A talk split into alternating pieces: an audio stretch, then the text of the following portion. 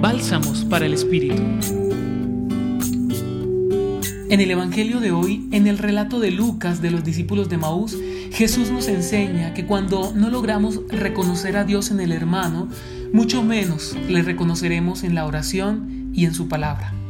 Por eso Jesús nos revela con su resurrección que compartiendo la vida es como el amor acontece, se realiza y nos llama a vivir de nuevo, a verle de nuevo, a abrir los ojos para realmente reconocerle en el camino, a hacer que nuestros corazones ardan al escuchar su voz en el necesitado, el inmigrante, en el desvalido, en la creación.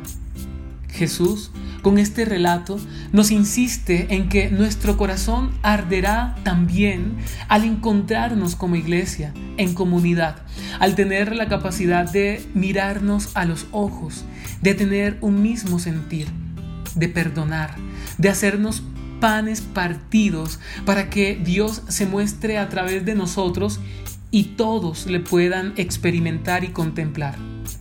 Jesús hoy te invita a ti y a mí a que hagamos a un lado los prejuicios y nos dispongamos a encontrarle en el camino de la vida, especialmente en quienes menos lo esperamos. Hoy te acompañó Ramiro Salas del Centro Pastoral San Francisco Javier, Pontificia Universidad Javeriana.